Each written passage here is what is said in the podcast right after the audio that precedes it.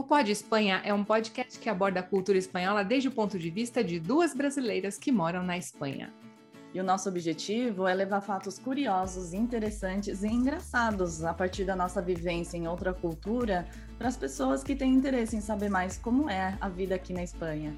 Nós temos três quadros fixos: a curiosidade do dia, onde nós lançamos uma pergunta no começo e respondemos no final. E temos uma dica do dia que para quem está aprendendo espanhol, então pode ser uma dica de gramática, vocabulário ou até mesmo de pronúncia. E te o terceiro quadro é intraduzível, uma palavra ou termo não traduzível, do espanhol ao português ou do português ao espanhol. Acompanhe a gente nas principais plataformas de podcast e também no YouTube. Oi, gente, eu sou a Cris Passino. E eu sou a Leurano. E este é o podcast Pode Espanha. Mas pode ou não pode, Cris? Pode, pode sim, pode tudo.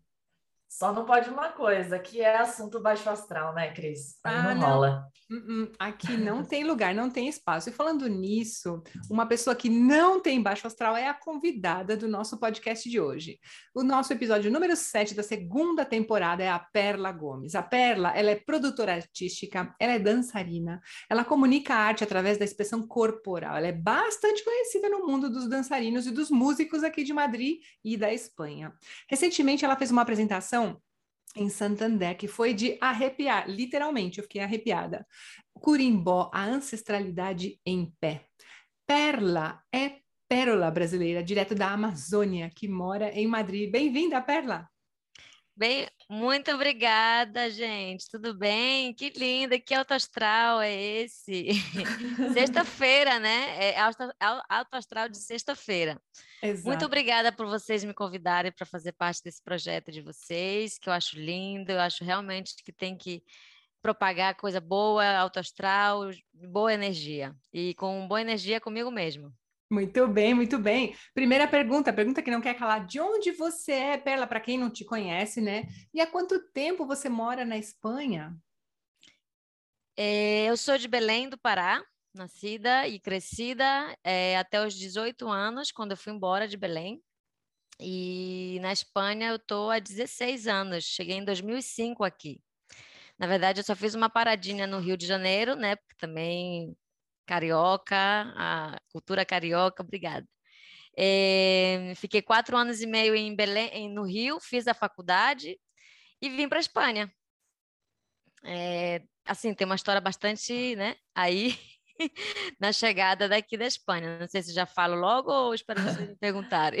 Lá no Brasil, você sempre morou no Pará ou você chegou a morar na Amazônia?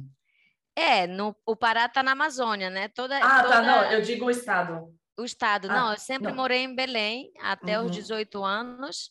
E com 18 anos a minha mãe fechou as malas, fechou as portas. Na verdade, antes ela abriu a casa para vender tudo e dizer: "Vamos embora para o Rio de Janeiro que aqui não é vida para vocês". e sinceramente, assim, eu amo a minha terra. Eu sou realmente assim grata por ter nascido. Acho que eu não podia ter nascido em outro lugar, mas foi a melhor coisa que a gente fez. Foi eu ter seguido a minha mãe, porque eu já tinha 18 anos, já podia ter tomado uma decisão de ficar, de repente, né? Mas eu decidi seguir a minha mãe para o Rio de Janeiro. E que a minha mãe sempre foi apaixonada pelo Rio de Janeiro.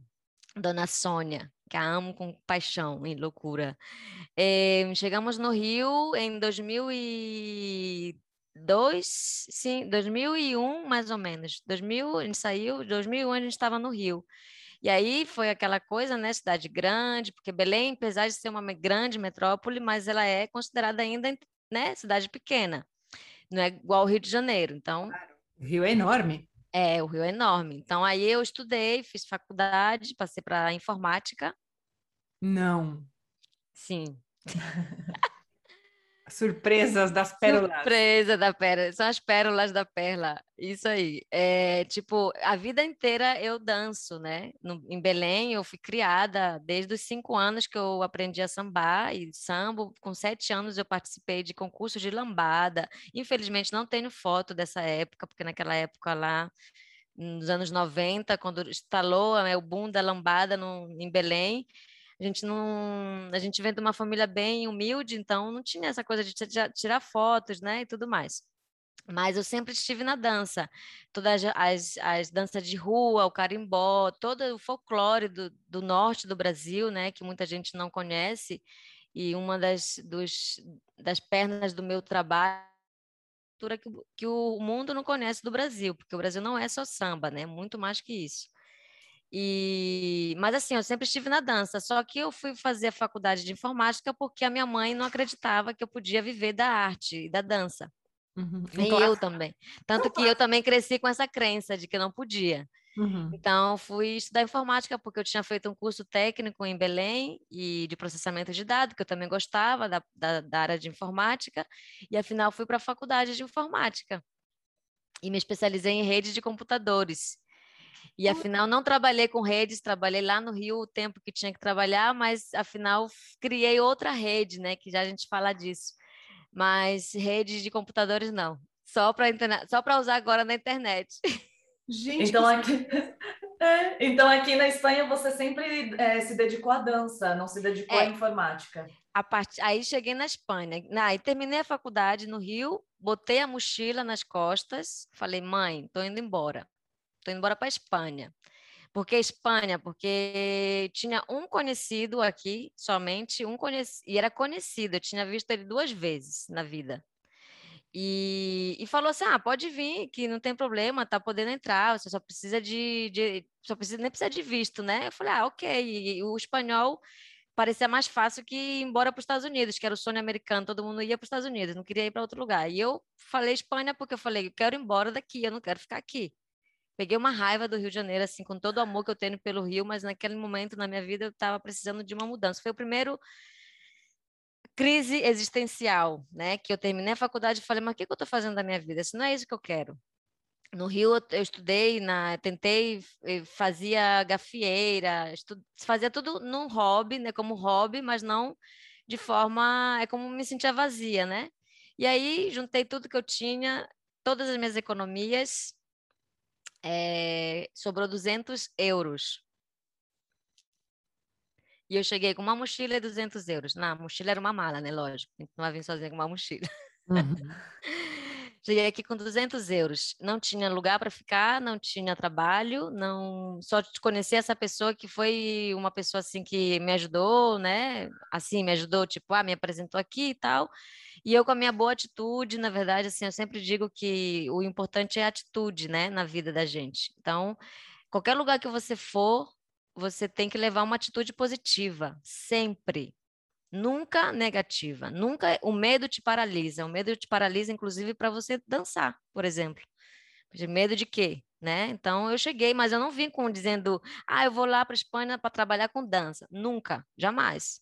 Falei, eu vou para Espanha, porque aqui eu já não posso mais.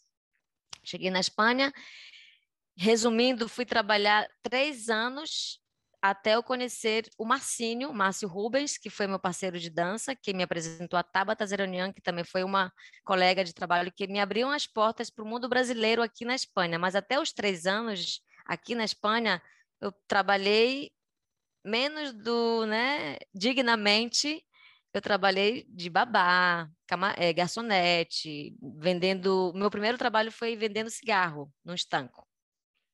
Uma semana eu, cheguei aqui, na, na semana, no dia que eu consegui uma casa para ficar, porque a primeira semana eu não consegui, e os 200 euros iam embora, né? E eu não tinha pra mais é. para comer. E eu comia, eu fiquei uma semana comendo, sabe os bocatas do Pães e Companhia? Que são longos. Eu partia um na metade, comia na metade um, um troço e a outra metade eu comia de tarde. Tipo, era o que eu comia todo dia. Eu peguei uma, uma gastrite horrível aí nessa semana. Mas, enfim, são coisas, né? Não é baixa astral, mas é faz parte da, da história. E aí, tipo, na, eu consegui a casa na quinta-feira, eu cheguei na quarta. Na quinta seguinte, da semana seguinte, eu consegui a casa, que a dona do apartamento se chamava Feliz. Uhum. é, eu tinha 160 euros, eu lembro direitinho, como se fosse ontem. E a casa, o, o quarto valia 200 euros.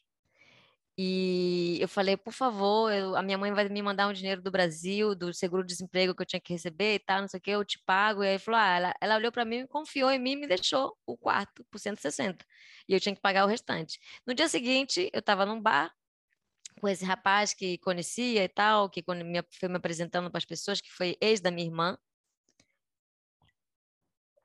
E tem um cara colocando as máquinas de tabaco, recarregando as máquinas de tabaco, e comenta para a garçonete: Ah, eu estou precisando de uma pessoa para trabalhar três dias no estanco da La Moraleja, em La Moraleja. Olha onde eu fui parar.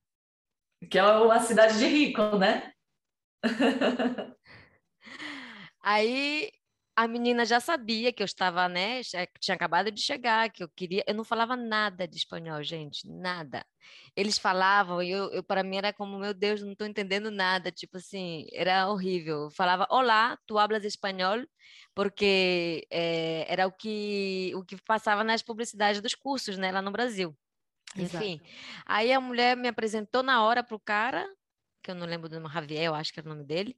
E aí ele falou, ok, tá, já tem trabalho. E eu comecei a trabalhar no dia seguinte. e, e que dava demais, tipo, para pagar o aluguel e para eu comer, não dava mais para nada. Eu ganhava 370 euros naquela época, em 2005, que ainda não era crise, né? Que ainda estava bem. Quando eu fui no mercado, que eu olhei uma lata de milho a 27 centavos e dizia, what? Eu quero morar aqui para sempre, sabe? Tipo. Exato. Mas isso é que é legal, que você falou, ah, não, sem ser baixo astral. A gente está contando, na verdade, histórias, né? Você está contando uma história que aconteceu com você, a história da sua vida, da sua chegada, e não tem baixo astral aí, muito pelo contrário, é para as pessoas verem que as coisas mudaram, que você passou por uma coisa que, que foi uma dificuldade, mas olha a perla aí brilhando também, né? Sim. Até porque verdade... você não está se lamentando, você não, só está é, então. exatamente. É porque assim, eu acho que é isso, eu acho que realmente assim, foram acontecendo as coisas para mim de uma forma positiva, porque eu sempre tive, sempre fui muito positiva, sempre. O meu sonho de pequena era ser bailarina mesmo, bailarina de bailar em grandes lugares e viajar muito dançando. Eu via, vou contar uma coisa aqui para gente que não tem vergonha de falar mesmo, mas as minhas inspirações eram Sheila Carvalho e, e, e Carla Pérez. Sim, claro, mas elas foram inspiração para muita gente no Exato. Brasil. É, então assim, eu, eu, eu tenho muito orgulho mesmo de falar que graças à minha atitude positiva, eu consegui chegar muito longe e ainda não cheguei aonde eu ainda estou preparando, né? Porque cada dia, cada a gente vai é, renovando as nossas metas e nossos objetivos, né? Mas essa foi a principal, assim, a chegada da Perla na Espanha. Até três anos, que eu comecei a trabalhar com tudo isso, não envolvia com brasileiro, não conhecia brasileiro nenhum aqui, era tudo espanhóis. Aí tinha amigos franceses, do Paraguai, uma galera paraguaia também, que são meus amigos até hoje, assim, que adoram o Brasil, que me acolheram, os, os espanhóis também. Enfim, é, aí uma, uma vez eu fui numa. Porque eu comecei a trabalhar de garçonete num restaurante onde os meus chefes adoravam o Brasil e eu era tipo a atração deles quando eu começava a dançar e tal, né? Até então, não acreditava que eu podia trabalhar com dança, que dança era um hobby. E aí a gente foi numa festa do Brasil, essas que tem, né, sempre, com eles, e aí eu conheci o Márcio Ru... Não, Minto. Eu fui convidada por uma amiga que trabalhava com cinema para ir numa estreia do Novo Cine, que ia tocar Vanessa da Mata. Aí ela falou: Tu gosta da Vanessa da Mata? Eu falei: Gosto, por ter entrada. Vamos? Eu falei: Vamos. Ela era uma cliente do restaurante onde eu trabalhava. Aí fomos no show da Vanessa da Mata, onde eu conheci o Marcinho, o Márcio Rubens, né? Meu parceiro de dança. E aí ele pegou meu telefone, aí aquela coisa de eu sabia que ele queria também, né? Outras coisas e tal, e eu, ah, eu vou deixar para lá, deixa para quieto. E fui passando. Eu só fui contactar com ele um ano depois que eu conheci ele. Tipo, eu conheci ele em 2008, em 2009 eu fui contactar com ele para perguntar: "Oi, tá fazendo coisa de dança? Onde eu posso ver tua aula, não sei o quê". E aí já daí eu não saí mais do mundo da dança. E Perla, uma, uma pergunta. Quando a gente gravou com o Pitu, né, que é um músico brasileiro aqui na Espanha, ele comentou que ele começou tocando na rua, porque é muito comum aqui em Madrid, principalmente, a música callejera, né? O pessoal que toca na rua e ganha dinheiro com isso. Você também chegou a, a dançar na rua? Dancei. Para é? mim, é o, a rua é o melhor cenário do mundo para qualquer artista. Eu acho que você aprende muito e tem que ter atitude. Tem que e ter como atitude, que era? Tem que ter é... atitude positiva, né? Eu era fui... você sozinha ou com esse Não. parceiro? Foi, é, na verdade, com dois parceiros, né? Aqui na, em Madrid eu dancei com duas pessoas, danço às vezes ainda com Carlos Martini, que é outro é, bailarino de samba, e o Márcio Rubens. Então a gente, eu eu que sempre dizia, vamos lá, gente, vamos fazer algo, vamos se mover, porque está parado tudo, e a gente foi em pleno inverno, isso já foi depois, já, já tá no meio da dança, já, não foi antes para conseguir, né? É, eu já estava já uns três anos já com eles dançando e tal. E que, porque... que tipo de música que era? Brasil ah, Brasil. É, gafieira, principalmente, né? Porque eu comecei a dançar com eles gafieira, principalmente. A perla arrasa na gafieira. Ah, obrigada, Cris. e aprendo, e aprendo ainda muito. Todo dia eu tô aprendendo, gente. Assim, eu me tiro dois dias para aprender, porque é uma coisa que a gente tem que estar tá sempre evoluindo, né?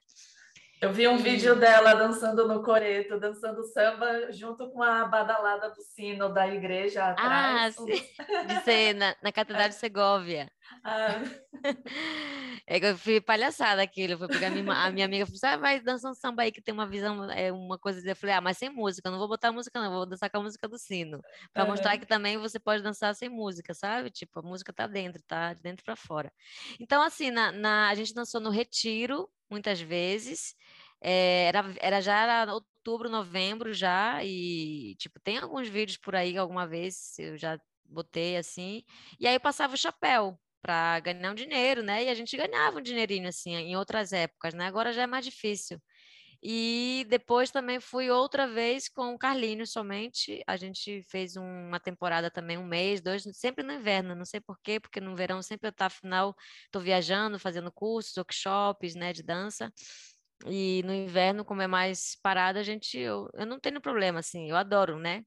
Eu não tenho dificuldade de conversar e tal. Às vezes até ele ficava assim meio que, ai não, passa tu o chapéu. Eu falei, ai, Carlinhos, vai lá passar o chapéu que tu também vai querer o dinheiro, não vai? Então pronto.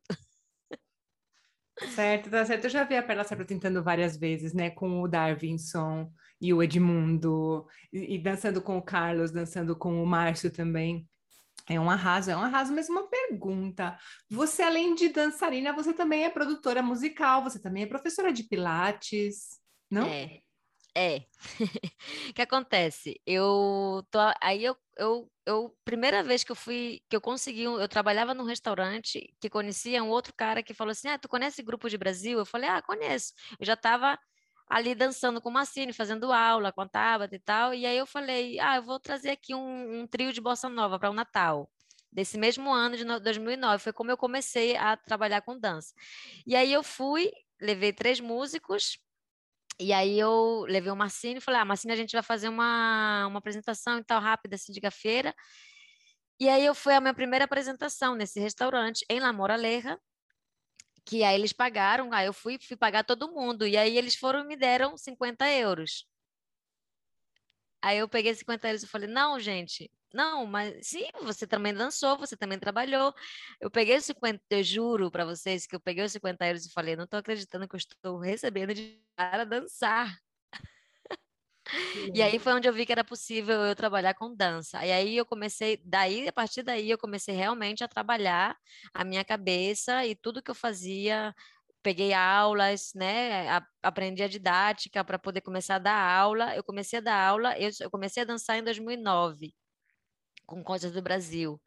Em 2012 foi a primeira vez que eu comecei a dar aula. Foi a, eu estou dando aula já isso, há nove anos, né? É, nove, dez anos vai fazer. Que eu comecei, eu peguei assim, eu falei, não, eu vou para lá e eu comecei a aprender, né? A gente vai evoluindo, mas assim, lá atrás foi bem difícil, né? Porque aqui já tinha já tinha outras bailarinas, tinha o Carlinhos, o Marcinho, então eu tinha que me, me incluir no grupo para conhecer as pessoas. Então, foi como introduzindo nesse mundo. E fazem três ou quatro anos, mais ou menos, eu percebi também que eu não podia viver só disso, né?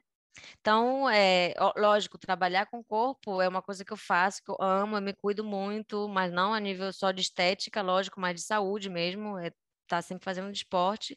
E aí eu decidi fazer o curso de pilates, que era uma modalidade que eu amava, eu já tinha feito, e saiu a oportunidade de eu conseguir trabalho. E aí eu vi que também era uma via para conseguir trabalho, porque senão, se ficar dependendo só da dança de, inclusive, Brasil, não tem como viver disso. E, e, a produção artística, na verdade, veio sozinha acompanhando da dança, né? Porque afinal eu fazer, faço eventos, e aí foi que eu criei a Prosperity Art Production, que a gente faz eventos, a gente faz é, produção artística, fizemos vários eventos já, várias produções, participei das feiras de turismo de Berlim, de Lisboa, fiz uma grande, assim, uma das, dos, dos espetáculos e produções que eu participei, não fiz sozinha, fiz com coletivo de companheiros de um projeto social que eu faço, que eu faço parte agora menos ativa em Lava Pés, que é Dalla Nota, que é um projeto social com criança.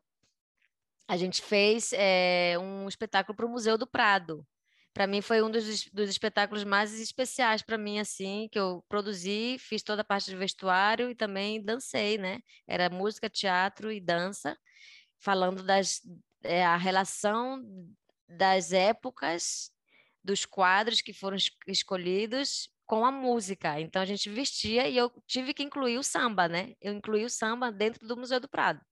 É uma aula de história através da música da dança? Mais ou menos. Tem até tem um vídeo que depois eu passo para vocês que quiserem, é, se chama Tejiendo el Sonido de Colores, o nome do espetáculo.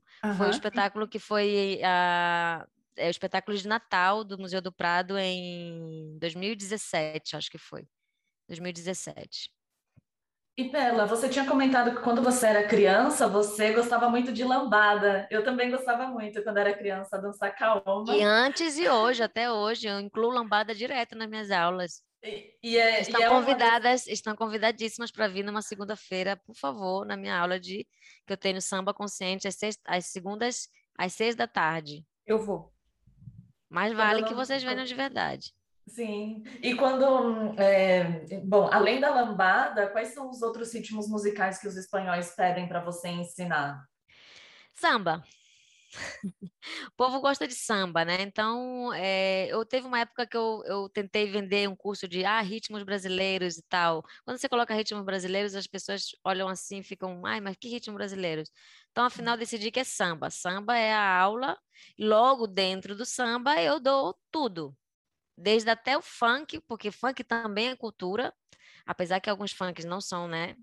Tipo, eu evito alguns funks é, que não são nada culturais, é cultura lá do, é, mas é cultura lá do B, né? Digamos. Mas é cultura, é não proibidão. De ser, é o proibidão, mas não deixa de ser cultura. Então, eu também dou funk, dou lambada, dou hum, carimbó, maracatu, coco, é, forró, é, siriá, boi bumbá, eu dou todos os ritmos que tem no Brasil, afro-brasileiro, né? As danças dos orixás é algo mais específico e mais especiais, mas aí eu não, não cheguei ainda nesse, nesse ponto, porque é mais, é mais, é, como se diz,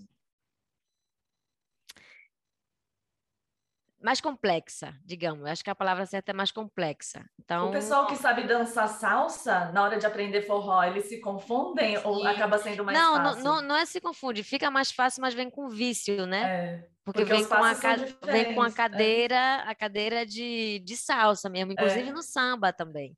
Alguns passos do samba que também vem com a cadeirinha de salsa. Então, muitas vezes é, você acaba levando os registros no teu corpo, né?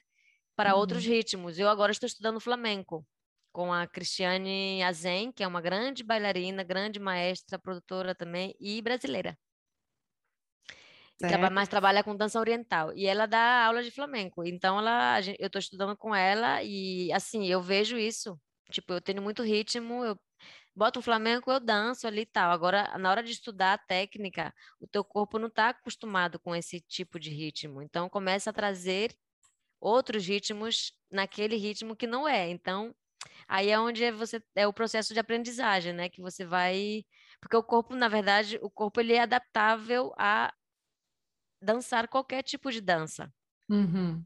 Qualquer dança, todo mundo pode dançar qualquer coisa. Isso de que as pessoas falam, ah, eu sou a rítmica, não tenho ritmo, isso é uma, é uma, é uma fala, é uma fala, já, tipo, como se diz, fala é uma, como se diz, uma crença limitante. Uma crença limitante, é. Porque você fica com aquela crença sendo que você não sabe nem de onde vem. Porque você, se você para para pensar, você está com um ritmo aqui dentro. Ele vem daqui, o tutum, tudum do coração, ele já é um compasso, já é um ritmo. Então, é, inclusive, em 2016, dando já esse espaço aqui para falar com, sobre isso, eu criei um curso que se chama Bailar para Ser Livre. Uhum. Que, na verdade, mais que um curso, é uma metodologia para as pessoas dançarem qualquer coisa, partindo de quatro fundamentos que eu considero básicos e fundamentais para a dança, para que as pessoas conheçam, né? Porque afinal, você só esqueceu que você sabe daquilo. Mas você sabe, se você para para observar uma criança, um bebê, ele é, ele é flexível, ele tem ele, ele tem o caminhar, né, o, o, andar, quando começa a andar, quando começa a se descobrir, começa a fazer umas posturas. Então, assim também, o Pilates me ajudou muito a entender essa, essa essência do ser humano na hora da dança, né? E o, porque o Pilates é pura consciência corporal. Total, total. Falando de consciência, eu lembro de um evento que eu participei, eu dei uma, eu fiz uma apresentação e você estava dançando nesse evento que Com você. Sueli, não foi? Foi, a gente, você dançou carimbó e coco, uhum. se não me engano. Acho que foi coco. É, foi o coco, exatamente. Faz muitos anos isso foi uma comemoração da língua portuguesa, a gente isso. juntou a cultura dos portugueses com a cultura brasileira, né? A cultura portuguesa foi. e brasileira, um pouquinho de cada coisa, e você fez uma apresentação super linda. E esse é um tipo de coisa muito interessante que acontece aqui, né? Que a comunidade é, brasileira é, organiza eventos e você participa, mas eu queria entender o, a, a, a, história do, do primeiro, carimbó ou, curi, ou curimbó, né? Qual é a diferença?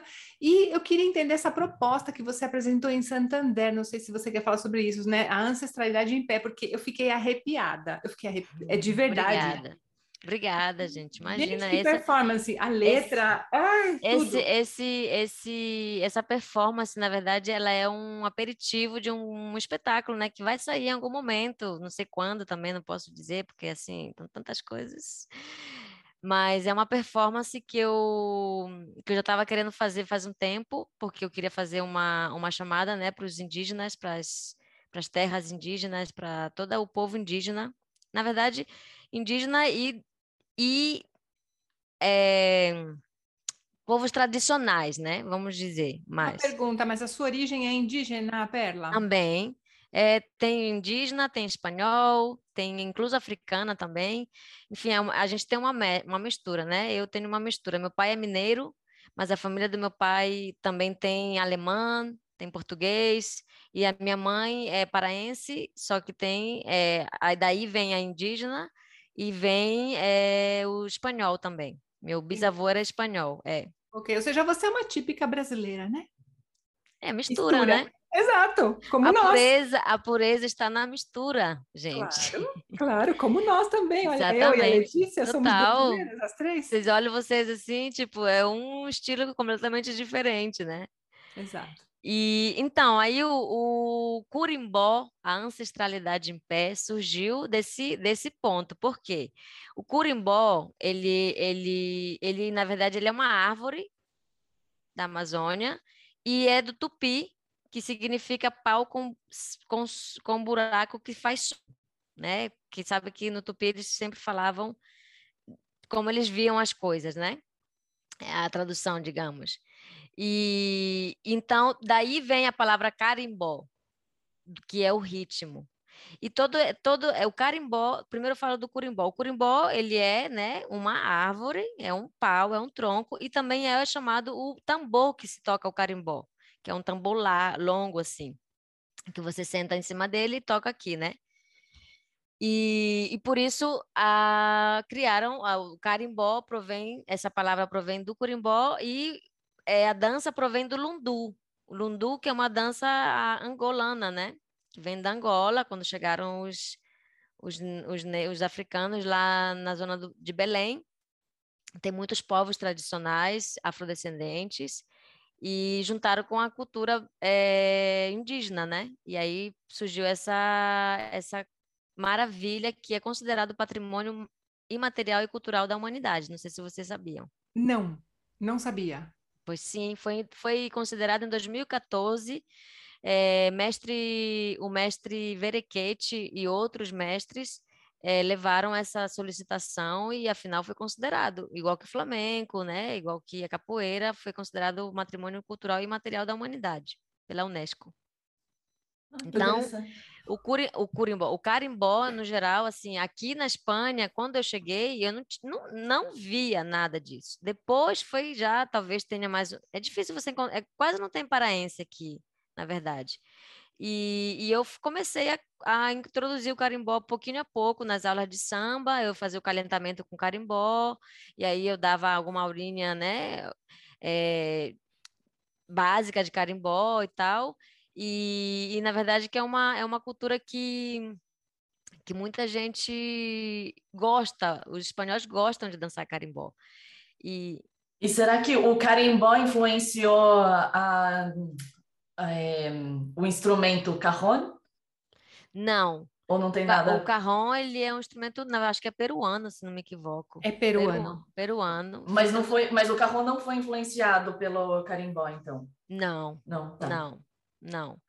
É, inclusive, é um ano, é, em 2018, né? Porque já falo também desse projeto à parte, eu fui para Alter do Chão, no Pará, que é aquele paraíso, e eu fui conhecer um, um dos mestres que foi responsável por é, introduzir o carimbó na, nessa, nesse patrimônio da Unesco, né? E é o Chico Malta. E ele, eu levei as castanholas.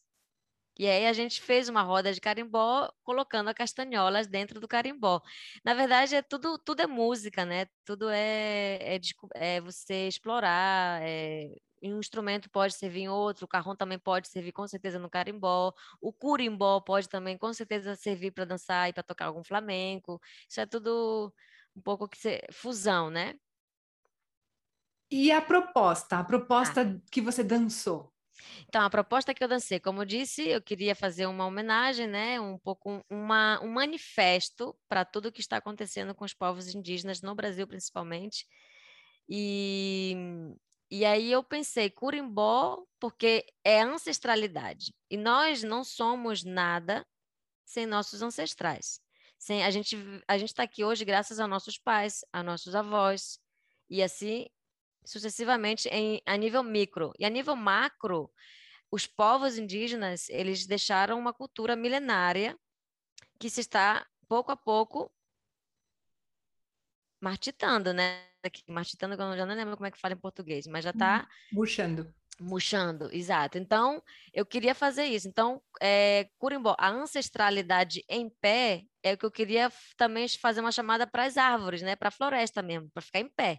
Porque a gente está cada vez mais com consumo, aí as talas, e, e foi, foi, nesse, foi nesse sentido. Então, eu incluí aí um pouco a dança na verdade, é, a música é uma música que eu sou fascinada por essa música do Vital Farias, que é uma letra maravilhosa, é um poema. É um, eu convido vocês a escutarem ela inteira, porque eu cortei, né? Porque também, assim, eu sou bastante diplomata, né? Então, se você vai estar no, no. Eu tinha umas partes da música que não pegava naquele evento, entendeu? a ideia era fazer realmente algo assim bem, né? Mas tipo assim, a gente também tem que saber estar, né? Sentido comum. Então eu fiz um espetáculo, cortei numa parte, mas a música inteira é linda, é um verdadeiro poema que Amazônia, que fala da, dos povos, da destruição da Amazônia e tudo mais. E antes da gente é, é, antes da gente chegar, a Amazônia já estava e tinha uma cultura, né? Uma, uma sabedoria, digamos, milenária que a gente está perdendo e a gente não deve perder, a gente tem que manter em pé toda a ancestralidade. E foi nesse sentido. Então, a nível de dança, é, eu fiz uma mistura de afro-brasileiro é, com algumas danças de orixás e também contemporâneo, que eu sou fascinada pelo contemporâneo, e o meu toque aí de Perla Gomes mesmo, tipo, senti a música e, e, e dancei na verdade. E o espetáculo em si é um, é a performance em, si é uma manifestação desse sentido. E como eu ia dançar o carimbó, então eu quis fazer uma chamada, uma manifestação com esse ponto para depois eu entrar no carimbó, né? Que foi o que eu fiz também depois, quando eu eu, eu acabo com colocar na cabeça e com fazendo de luta, eu já tô com a saia do carimbó aqui, porque o cenário fica, não, não deu para aparecer no vídeo, mas fica a saia fica no chão, com o cocá, a flor do carimbó, que é o símbolo também da dança do carimbó, e as maracas do carimbó, que são essas que eu tenho aqui, Que a gente Esse é o som e como se toca as maracas do carimbó, né? É esse sonido aí. E, e aí eu já estava com a saia, então já no mesmo embalo já coloquei o carimbó e fiz o carimbó. Porque era uma apresentação muito rápida, não era. Então, mas a ideia é fazer um espetáculo maior, né? Para sair, quem sabe, apresentado no teatro. E, e, mudando um pouco de tema, mas ainda relacionado ao Brasil, à Amazônia, é, agora aqui na Espanha, principalmente aqui em Madrid, tem uma, um fruto que é, é um fruto da Amazônia, que está sendo muito popularizado aqui, que é o açaí. E eu tenho uma pergunta polêmica para você, Bela. Você gosta do açaí com peixe, né, com comida, ou igual os paulistanos comem, que é com leitinho, leite condensado, granola? Olha, eu, eu como autêntica paraense, eu sou mesmo papa chibé, como, diz, como dizemos, né? O papa chibé é o açaí, é o açaí não, é água com farinha, né? Uhum. O chibé é água com farinha. Então, hum, nas zonas mais pobres, assim, você toma água com farinha e o camarãozinho, que é bem barato e tal. E eu sou do tomar o açaí como paraense, mas também confesso que eu gosto do açaí paulista, né? Uma carioca dos, dos outros lugares. Sendo que jamais colocarei leite em pó e leite condensado. Então, como porque, que você come? É só com banana saudável. Granola? Banana, granola. Beneficiado, né? Que é o que então, é, um, é o açaí tem para sair do Pará tem que estar tá beneficiado, né? E já que a gente entrou nesse assunto, bom, não sei se tem mais alguma pergunta com relação a isso. Em relação à comida, ao, ao açaí. açaí. Ao açaí, não. Era não, mas é... que agora está popular aqui. É, tá popular aqui e no mundo todo, né? Na verdade, então é bastante conhecido em vários lugares. Não, e relacionado a isso, eu criei um projeto que é o meu na verdade, veio a segunda crise, né? A primeira crise foi no Rio, de identidade, e a segunda crise foi aqui mesmo, já trabalhando com dança, já fazendo um monte de coisas que eu gostava, que eu amo fazer, que na verdade, é, quando você ama algo, você tem que correr atrás para fazer aquilo que você ama, para você viver na, na, na, realização, né? Viver realizado é, é outra coisa. E entrou minha segunda crise de identidade, que é o que eu sempre quis fazer, que era um projeto social. E, e aí eu, em 2015, eu criei a Perlas da Amazônia. Que eu foi da crise veio a certeza que eu vim para isso. Na verdade, todo o meu processo, toda a minha vida, ela ela ela está em torno a esse projeto de vida. É o meu propósito de vida realmente é a Amazônia é, os povos de Amazônia, não só os indígenas, senão toda a gente de lá. E da Amazônia, quando eu falo Amazônia no geral, eu não falo só Brasil, né?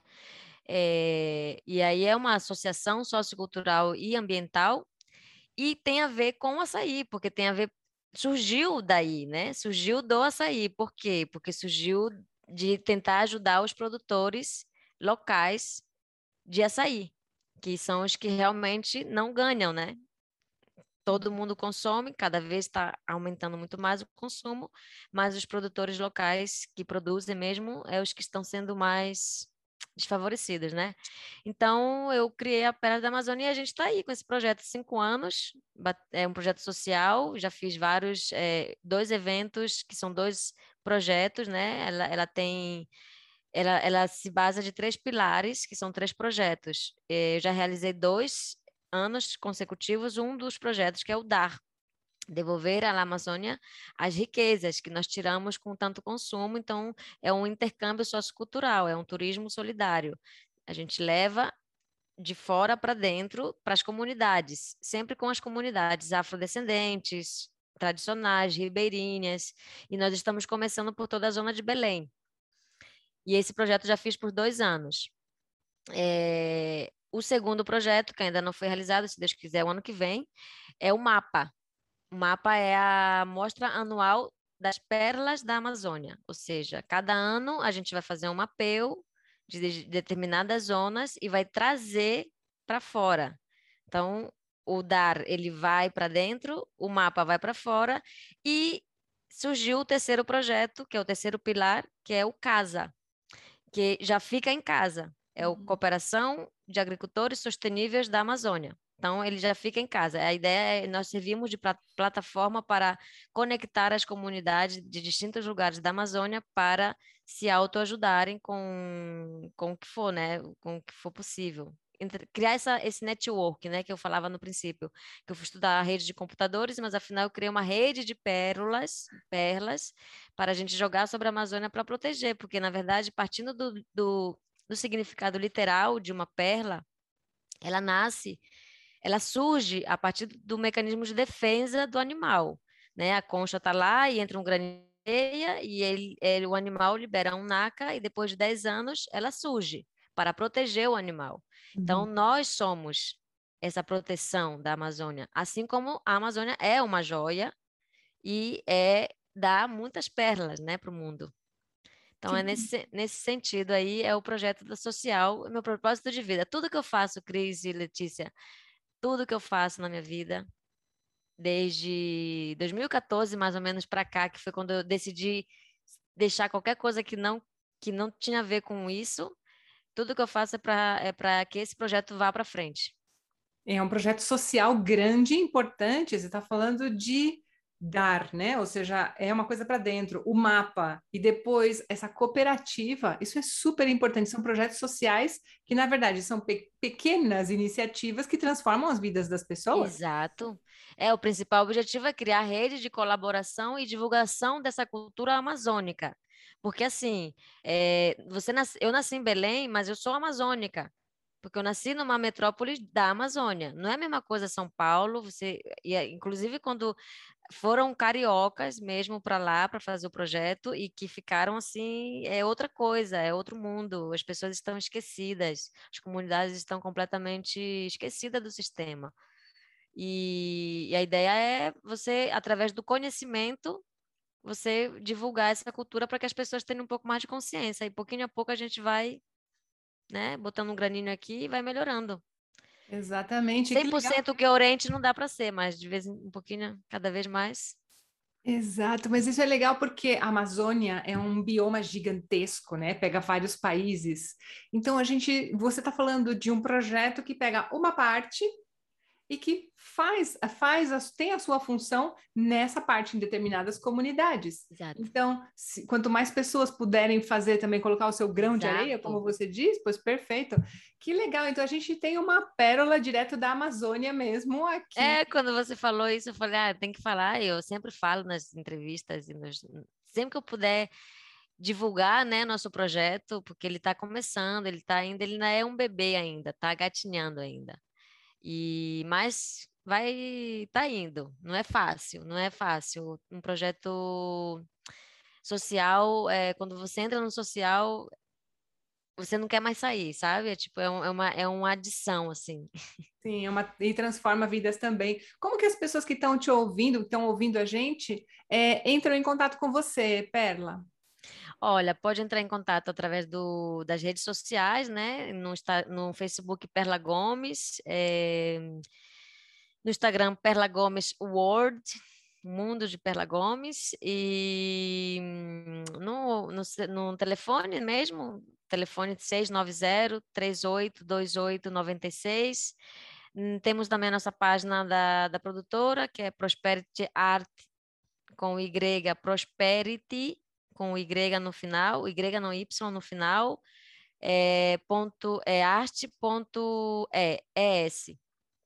E certo. acho que a gente vai Pela, perlasdaamazônia.com é o do projeto social, que ainda está, tô atualizando a página e tudo, que afinal é muita coisa. Tá certo, não, eu vou deixar todos os links aqui na descrição do vídeo. Muito bom, muito bom. Não sei se ficou alguma pergunta para ser feita, algo que você queria dizer que a gente não perguntou, porque a gente já vai para os quadros já já. Sim, não, não, eu acho que já tá, tá tudo. Agora, se Deus quiser, com todo, tudo der certo, eu vou lançar o curso digital Bailar para Ser Livre 2.1, BSL 2.1, que é, é formato digital, né? Porque eu dou esse curso a nível presencial, mas é, a gente está lançando ele em digital. E para que esperem as pessoas que também, é, quem queira dançar, que, que se atreva, não fique né, presa, que seja livre para dançar e, e dance para ser livre. Porque Eu quero aproveitar, então, mandar um beijo para o seu conterrâneo, meu amigo Márcio, ah. é, que trabalha comigo. Ele também chegou, é, ele também era de Belém, chegou aqui na Espanha já faz uns 12, 13 anos, e ele também é, trabalhou como professor de dança aqui. Ai, que mãe, mas ele está aqui ainda? Tá, ele trabalha comigo. Ah, pois a gente pode marcar um dia para conhecer. Eu não conheço quase paraense, gente. Sim, quando você falou que não tinha muitos paraenses, eu, eu, eu, lembrei dele, que ele escuta também o podcast, e ele ia pensar: eu, olha, eu aqui, eu aqui. Eu ah, sabia. pois fiquei curiosa, agora eu quero conhecer o Márcio, né, que você falou? Isso. Um beijo para o Márcio. Sempre da Terrinha tem, tem, que, tem que se conectar.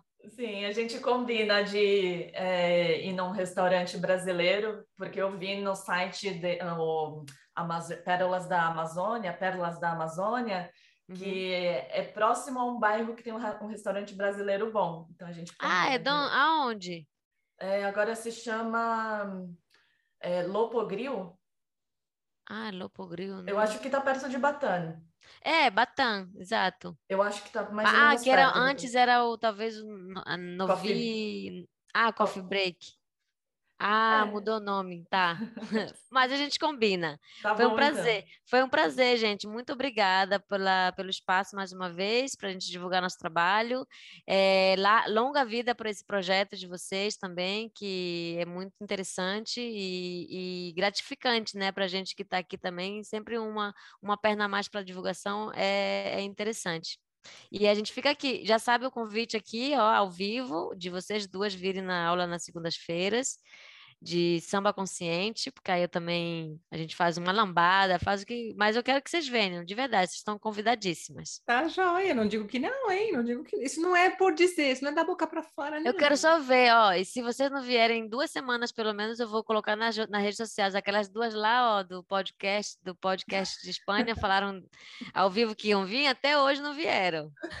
Aí ferrou-se, porque a gente está gravando em áudio e em vídeo, ou seja, já é compromisso. Já é compromisso exatamente. Então, convidadas. E um beijo grande, gente, de verdade, hein? Obrigada, de coração. Um beijo, Pera. Obrigada a você. Então, você está convidada para ficar nos quadros, porque a gente vai fazer os nossos quadros fixos. É, o a que gente... eu não vou poder é porque eu tenho que entregar o, o computador para ele, que ele tem que trabalhar também. Sem problemas, sem problemas. Então, a gente se despede por aqui. Perla, obrigada pela sua participação de novo. Obrigada a vocês, gente. Um Super abraço. Beijo. Tchau. Tchau. Bom, vamos para os quadros do dia. Eu trouxe uma curiosidade. Curiosidade do dia qual é? Existe uma expressão em espanhol que é hasta luego, Lucas. Você já ouviu essa expressão, Lê? Não, nunca ouvi. Tá bom, essa expressão ela foi imortalizada pelo Chiquito de la Calçada. O Chiquito de la Calçada foi um comediante, ele faleceu, olha, em 2017, eu tô olhando aqui na Wikipedia porque eu não lembrava. Ele começou a fazer sucesso na década de 90, ou seja, ele já tinha mais de 60 anos, e ele imortalizou essa expressão. Mas essa expressão já existia, hasta luego, Lucas!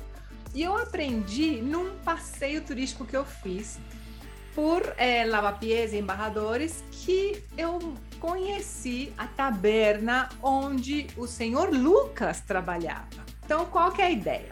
Deixa eu ver o nome da taberna porque eu não lembrava. Taberna del Tio Lucas. Mas na verdade tinha outro nome a, a taberna. Peraí, Esse nome não é muito comum aqui na Espanha, né, Lucas? Lucas, sim. Todos é? os nomes de, de apóstolos são, ah. são. Não sei se Lucas é apóstolo, mas nomes assim religiosos sim são. são. Ah, não conheço, nunca ouvi nenhum. Lucas, Lucas. A lo mejor Luca, mas sim. Então, o que acontece? Chama-se Casa, Casa Oliveiros. A Casa Oliveiros é um, é um bar que tá fechado, né? Mas ele fica é, do ladinho do metrô uh, é, Porta Toledo, não? Como chama? Gente, ah, meu branco.